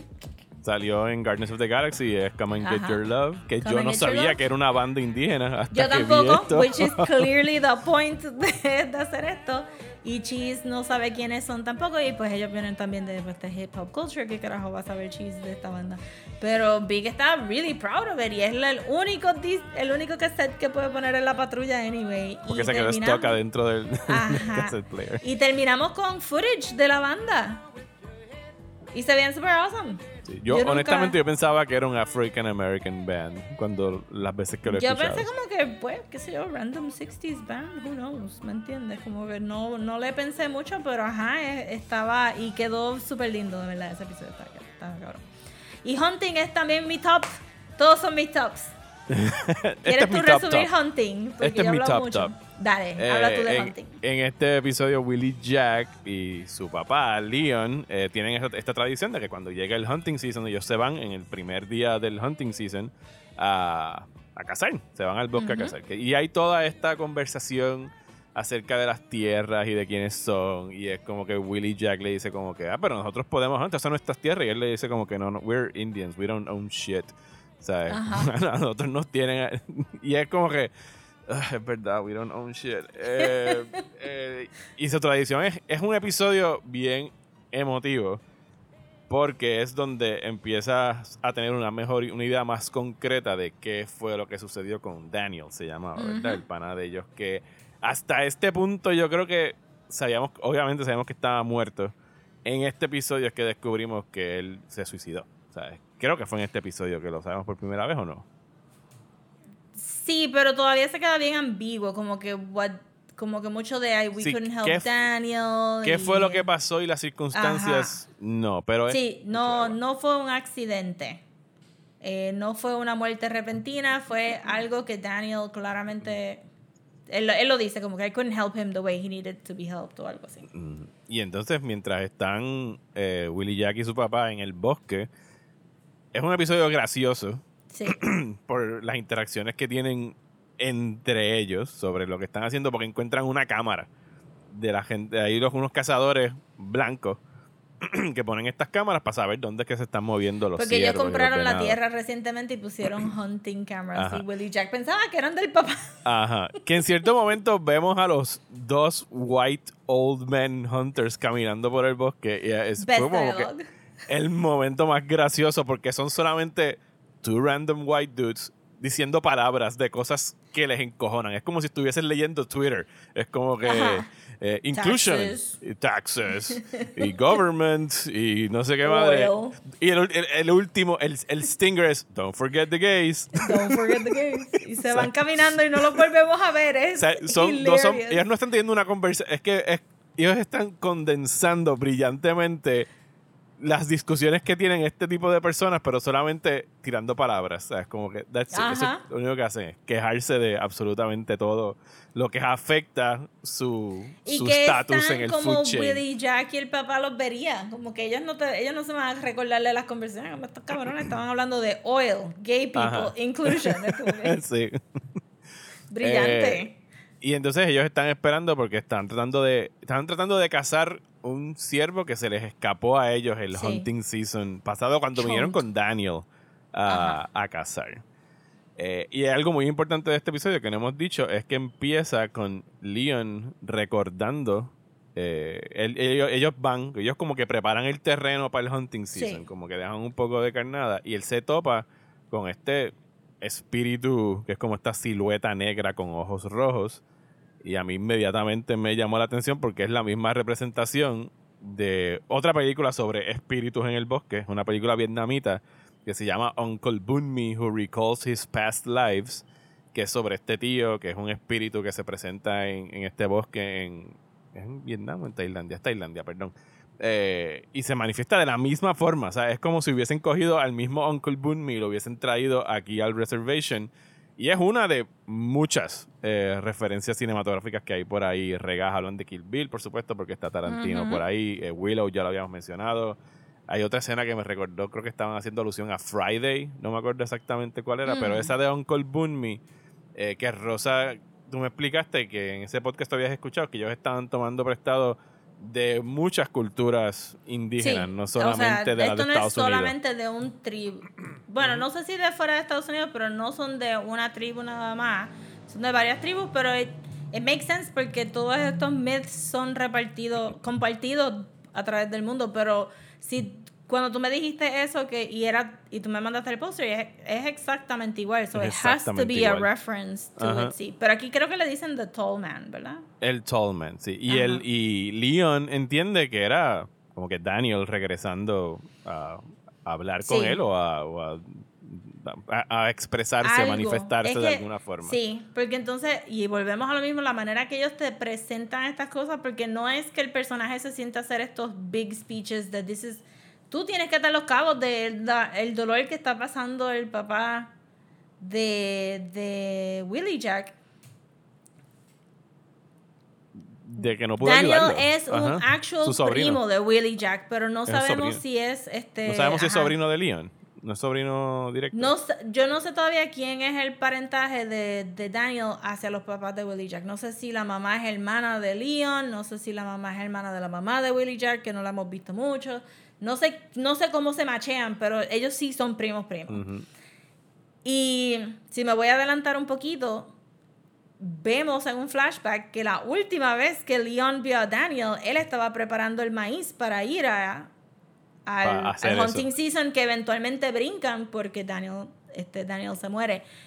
Y entonces él regresar otra vez a tirar maíz con eso en la mente, que eso fue la última vez que vio a Daniel, y encontrarse al Tall Man, pues entonces él estaba pichando el hunting season, pero Willie Jack estaba como que no, vamos a cazar a Chunk for Daniel.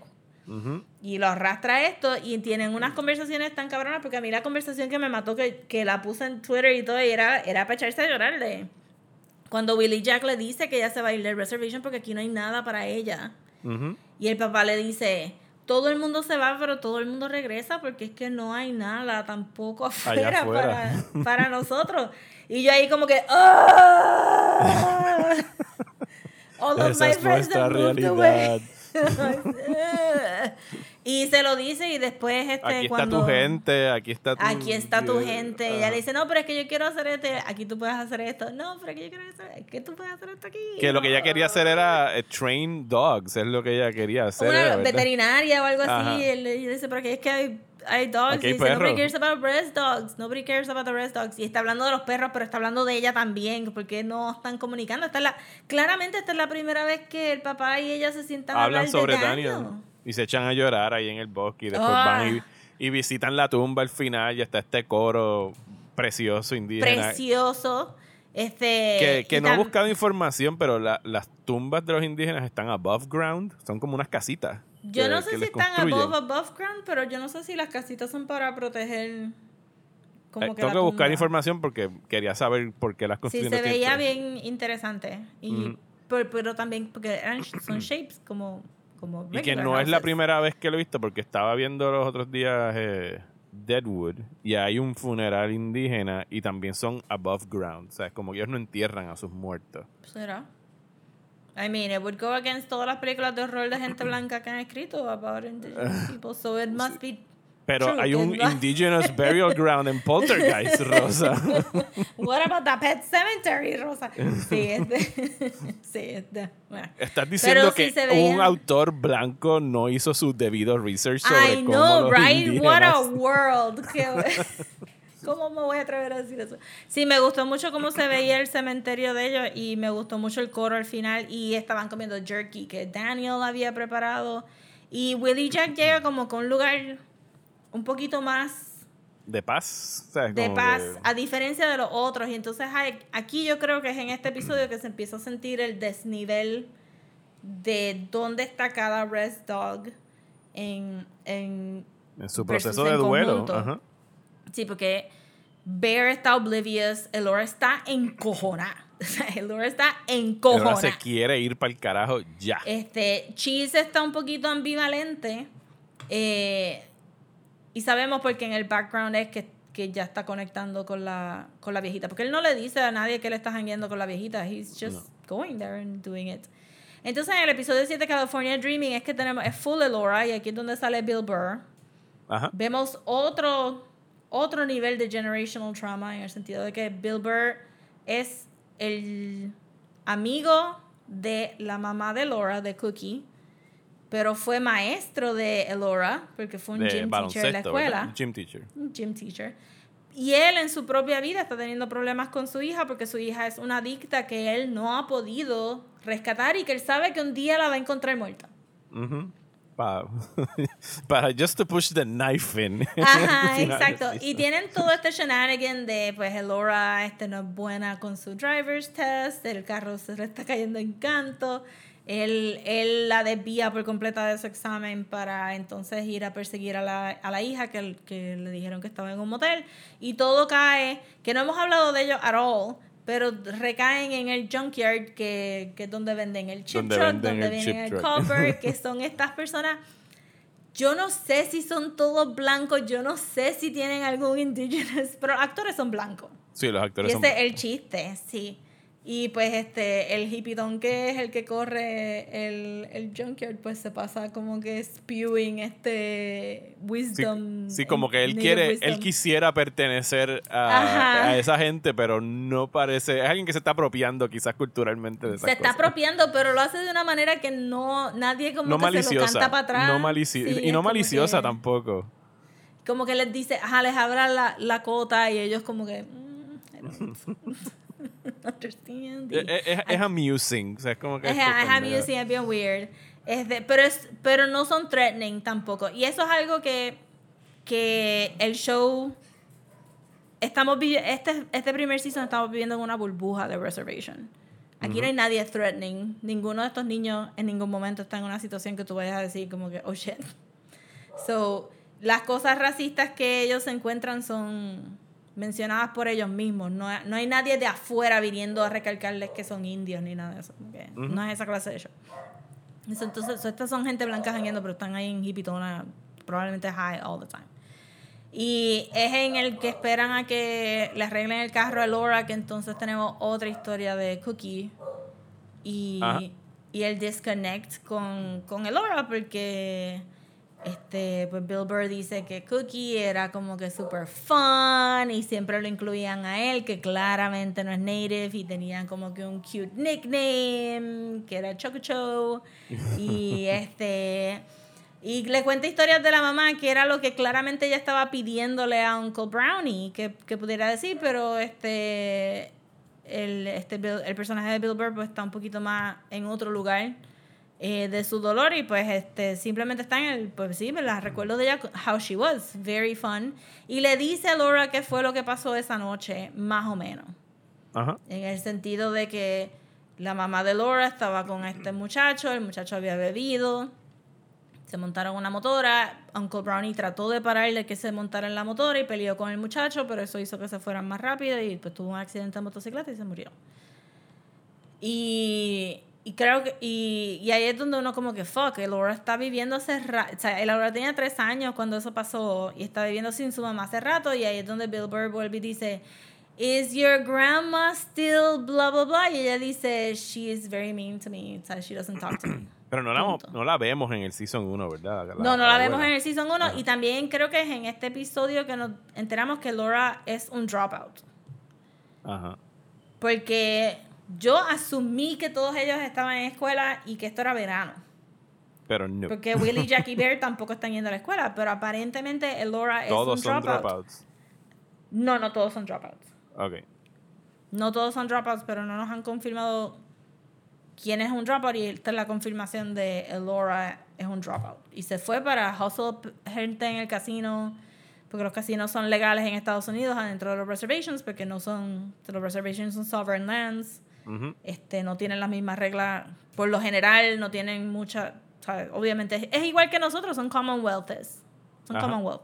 Algunas reglas se siguen, otras reglas no. ¿no? A conveniencia. Usted sabe que su, usted sabe que en su municipio la gallera nunca paga. Hacen, lo, hacen lo que les da la gana. Pues estos tienen permisos para correr casinos, que es algo que, que menciona en un episodio de este season, como estas dos personas blancas hablando de land back, y ellos dicen, well, they have the casinos, como si, como si el reservation se estuviera haciendo riquísimo. Con el casino. Eh, versus, igual que aquí, ese pequeño por ciento que va a la Yupi de los casinos, pues fíjense Ajá. cómo no ha funcionado. Entonces, este, y después ahí, pues, Laura tiene su driver's license, porque después de todo este día, how would he fail sí, her? el tipo se la regaló, básicamente. sí, se la regaló. Y pues Laura ya tiene su ticket para, para California, pero acabamos, creo que sí, este es el episodio, acabamos con, no acabamos, pero si yo entendí bien, el Laura le dice al personaje de Bill Burr qué fue lo que pasó con Daniel. Y este episodio es que tú te enteras que Laura fue la que encontró el cuerpo de Daniel. Sí. En, en el spot donde ellos hangueaban, que era como que este terreno Eh, pues, abandonado. est- estaba donde ellos hicieron el memorial, pero al lado había una casita y entonces, porque ella va primero donde, donde estaban sus cositas y dice, ah, pues tiene que estar en el otro lado. Y la actuación de esa actriz. ¡Wow! Así que lo encuentra eh, es como se, Sí. se suicida. Y lo trata de levantar, es, es horrible. Es horrible. Sí, Gracias, te Rosa, pusieron- por poner este sí. show en mi vida. Full. Y, y te pusieron, y pusieron un trigger warning. En Hulu por lo menos pusieron un trigger Sí, warning. al hay un trigger warning. Sí. Sí, y, eh, los trigger warnings ahora mismo en televisión es como que, oh shit, cada vez que ponen un trigger Sí, warning. como que, oh no, por ahí viene. Oh no, ese va a ser uno de estos episodios. Pero ahí es donde tú entiendes por qué Laura está tan encojonado y por qué Laura no está moving forward tanto como los otros tres, porque Pues ella fue la que le tocó- bregar con eso. Le ha tocado, digo, obviamente no estamos haciendo como dijiste ahorita, eh, Trauma Olympics, pero como que le ha tocado lo peor o lo más fuerte de, de los Sí. cuatro nenes. Le De lo que sabemos hasta ahora. De, Sí, exacto. Pa- pa- para lo que sea, el overarching story de este season es qué le pasó a Daniel y cómo es, por qué ellos están tan afectados con la muerte de Daniel, más allá de que es un, un amigo slash familiar, pero ajá, cuando tú ves que Laura es la que encuentra el cuerpo, pues tú dices como que con razón Laura se quiere ir, y Laura lo vio. Y Sí, no, no hay nada que la... el- No hay- ella no tiene, ni, contrario a los otros tres chamaquitos, eh, ella no tiene nada que la amarre a ese sitio. O sea, ella quiere No. irse. la abuela la trata mal, Ajá. no tiene mamá, este, el papá, whatever, no, no se sabe, y she just y, wants gone. y y solo tiene bad memories de ese lugar. Ajá. Entonces, eh, para el episodio 8, que sería el último, pues, y continuando con Elora, es que entonces se va poniendo a colación de que ella habla con Jackie, Que porque es la Jackie, del, la del Indian Mafia. La del Indian Mafia, porque Jackie ya había notado que Laura estaba seria sobre irse versus los otros. Y tenemos un poquito más de que, creo que fue en el mismo episodio 7 que, que Laura entonces te dicen, te enseñan un flashback donde los cuatro están viniendo de janguear y están al frente de la casa de Daniel y tú escuchas que la pelea entre los papás de Daniel es bien fuerte.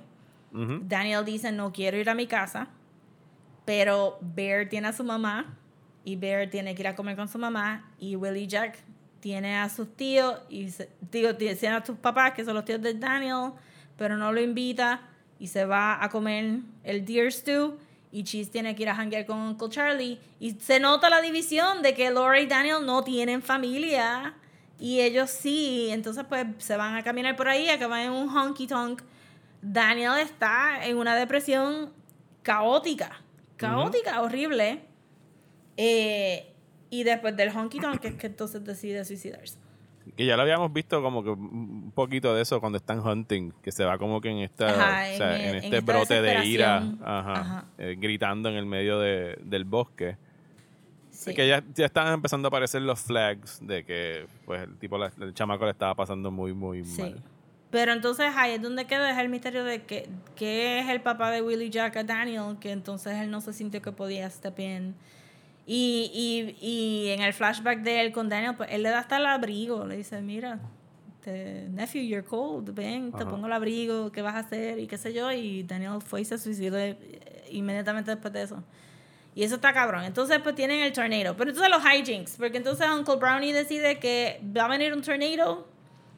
Está en un lawnmower guiando por ahí diciendo que la mano le está temblando porque viene un tornado y que si le dan un hacha, he can do a ceremony para que se vaya el tornado. Ese es el episodio donde, se, donde pela para abajo, en medio del... Donde para abajo y pasa. As a matter of fact, sí, venía un tornado y Uncle Brownie hizo un spell este, que le quitó toda la ropa y ahí es donde ve al Grandfather Spirit de Bear. Eh, pero entonces todo el mundo estaba ya bastante encojonado. Willie Jack dice que ya no va a ir a California y le da el dinero a Elora. Cheese jura y perjura que él se va a ir, pero tú sabes que que jamás se va a montar en el carro.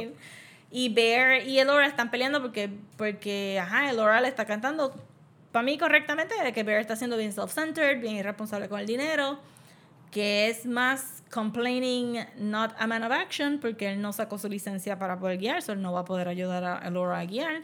Habla mucho, pero no, no hay acción. No hay acción. Y entonces, pues, todo el mundo se tiene que ver forzado a ir a la iglesia, al basement para el Tornado Watch. Y entonces, pues, ahí tienes a toda la comunidad junta, just having a time together. Y pues los gemelos rapean, este, el nene blanco de Mafia rapea también. Este, y pues Willie, Jackie, digo, este, Jackie y Elora están planeando que eventualmente pues vamos a saber que se están planeando para irse. Este, Bear tiene una interacción bien funny con, con este Grandfather Spirit y todo el mundo, el running joke del season es el Subway Jesus. Ajá. Este, super hilarious. Eh, y eventualmente pues Willie Jack se para y dice que ella no va a ir a California porque ella quiere conocer más a sus papás, ella quiere aprender más de sus papás y cree que tiene más que aprender aquí y, y se queda y ahí Cheese pues aprovecha y dice que se va a quedar Pues yo también me quedo. Sí. Y pues eventualmente salen eh, porque no pasó el el tornado y y, Y este, se van, Laura- el honra y, se va, y Jackie se van. se van y Bear se queda esperando afuera. Y ahí The se acaba el season. Such a fucking great show. Este, holy Es un shit. great show. It's a really depressing, fun, heartwarming, heart-wrenching eh, show. I mean, hay gente que lo está viendo y que no está depressing. Yo creo que nosotros también traemos mucho. Si tenemos un bagaje. eh, Sí, tenemos bagaje por el show. Pero yo creo que por eso es que me gusta tanto, porque yo no creo que nosotros vayamos a ver un show en mainstream US Sobre TV puertorriqueño, sobre Puerto eh. Rico de esta manera, como que not for now. Y, y a pesar de que obviamente pues yo, ajá, no soy indigenous, pero le estoy sacando tanto al show que es como que... Y, y veo a mis amigos también en, en esta gente. sí, y, es- so y es algo que siempre hemos made. dicho aquí que a nosotros algo que nos gusta mucho y que perseguimos en, en el cine y en la televisión, en los videojuegos, en lo que sea, es autenticidad and uniqueness. O sea, es como que no tratar de hacer algo súper universal, sino como que hacerlo específico a una comunidad, a una gente, a una cultura. Y dentro de esa especificidad, de seguro vamos a llegar a lo universal. Porque al fin y al cabo todos somos seres humanos, Exacto. todos estamos atravesando las mismas emociones, pero lo que hace a ese show tan rico en textura y en, y en lo que está diciendo es específicamente que se está enfocando en esta comunidad indígena. Eh, y, o sea, y nos los presenta, o sea, está hecho para esa comunidad, con esa comunidad en mente. Y a través de esa especificidad, pues nosotros encontramos, ah, mira, eso se parece tanto a lo que estamos atravesando acá, o puedo identificarme con esta persona. Y el hecho de que lo estén haciendo de esa forma, creo que habla mucho de, de los showrunners y del, del gran trabajo que están haciendo en, en esta serie. Sí. Que ahora, que finalmente hablamos de ella, pues, lo que dije, yo le dije a Rosa que yo no iba a ver el segundo season hasta que tuviéramos esta conversación, porque no quería tener el segundo season en la cabeza. Rosa ya está al día, ella lo va a acabar de ver, creo que Estoy súper al mañana. día. Mañana se acaba, Sí. ¿verdad? Eh, ¿Estás en mañana se acaba, solo veo el jueves. Porque el day Estás en after. estrés del final. Sí. Sí estoy en estrés, pero siento que. Ok. So, si a ustedes les gustó el primer season, les va a encantar el segundo season. el segundo season tiene tantas cosas, pero siento que, que al principio del season estaba pensando pues cómo van a poder hacer un overarching story, porque creo que parte también de lo que me gusta del primer season es que al no contarnos la historia de Daniel hasta el final, pues estamos en un constante watch de, pero ¿qué fue lo que pasó con Daniel? Pero, pero ¿por qué? Y yo pensé que eso pues no era replicable En un segundo season. en un segundo season. Y, y también me estaba preguntando cómo en el segundo season iban a traer la presencia de Daniel, porque, ajá, porque ya sabemos qué le pasó a Daniel y tú estarías esperando that as they move on, pues escuchamos menos de Daniel. Eh, pero estoy pleasantly surprised y fue como que siento que ahora en este último episodio es que todo va a gel together y entonces... Y ya fue aprobado para un tercer season, so there's more Sí, ya coming. está aprobado para un tercer season. So, estoy bien pompeada porque eso quiere decir que tenían, al- que tenían ya una semilla para, para el próximo season.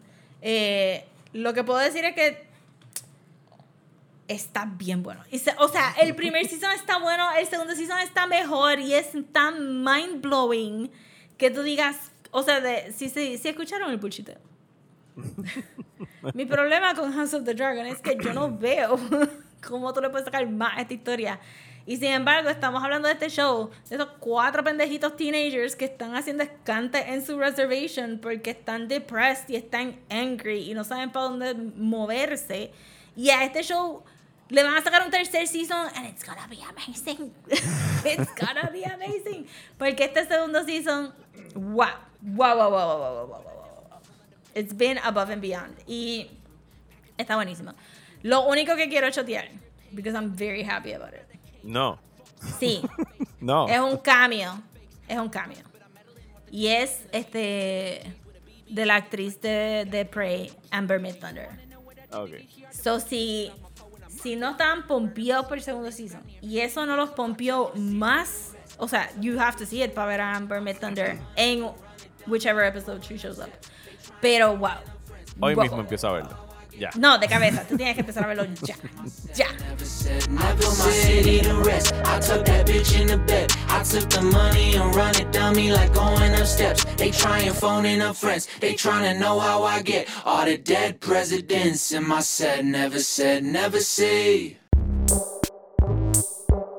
Y hasta aquí este episodio de Desmenuzando. Muchísimas gracias por escuchar, especialmente a las personas que nos apoyan a través de Patreon en patreon.com slash desmenuzando, donde esta semana van a poder escuchar un episodio que vamos a preparar con un challenge para ustedes, un horror movie challenge. Eh, Rosy y yo vamos a estar eh, confesando nuestros list of shames de clásicos del horror que no hemos visto. Nos vamos a proponer verlos en octubre y les vamos a lanzar el mismo reto a ustedes para que lo discutamos allá en el Patreon. Así que gracias a las personas que nos apoyan por allá. Eh, regresamos la semana que viene con algo. Eh, Halloween themed, maybe. Ya les dijimos que no íbamos a hacer planes. No. Por la sal- I por la mean, va a salir un país. montón de cosas. Este, ayer mismo nos enteramos que Shutter va a tener un surprise screening de algo en octubre. El sábado, uno. el primero de octubre, sí, a las Ajá. 10 de la noche. Eh, Criterion empieza el, el- el sábado con 80s Horror Collection, tiene como 30 películas. La semana que viene sale Midnight Club. Las dos semanas Sí. después sale eh, Guillermo del Toro Cabinet of Curiosities. Y Halloween entre Kills. medio todas las otras Halloween Kills. Halloween Ends, perdón, tener Halloween Ends. Halloween, Halloween Ends. Shutter va a tener más cosas. Va a estar en el Queer. Queer for Fear o Queer Fear. Miren, tenemos tantas cosas de Halloween que vienen por ahí que yo creo que esto más o menos va a correr como que Rosy y yo nos ponemos de acuerdo, vemos algo de Halloween y lo hablamos aquí en el episodio. Pero, Sí. So, simplemente estén pendientes a todos sus streaming services. Eso es lo que nosotros vamos a estar haciendo. Y pendiente de nuestras redes sociales para que sepan qué es lo que estamos viendo y por ahí podemos darle tidbits de lo que vamos a ver. Rosa, ¿dónde nos pueden escuchar? Nos pueden eh, Seguir. seguir. Nos escuchan aquí, nos pueden Nos seguir están por allá. escuchando ahora. Nos pueden seguir en Instagram como @desmenuzando y Twitter y Facebook como @desmenuzandopod. Y si nos quieren mandar un email, Shutter, eh, nos lo pueden mandar a desmenuzandopodcast a gmail.com. A mí me encuentran en Twitter e Instagram como Mario Alegre. Y a mí me consiguen en Twitter, Instagram y Facebook como @solapopcomics. Muchísimas gracias y hasta la semana que viene por aquí en Desmenuzando.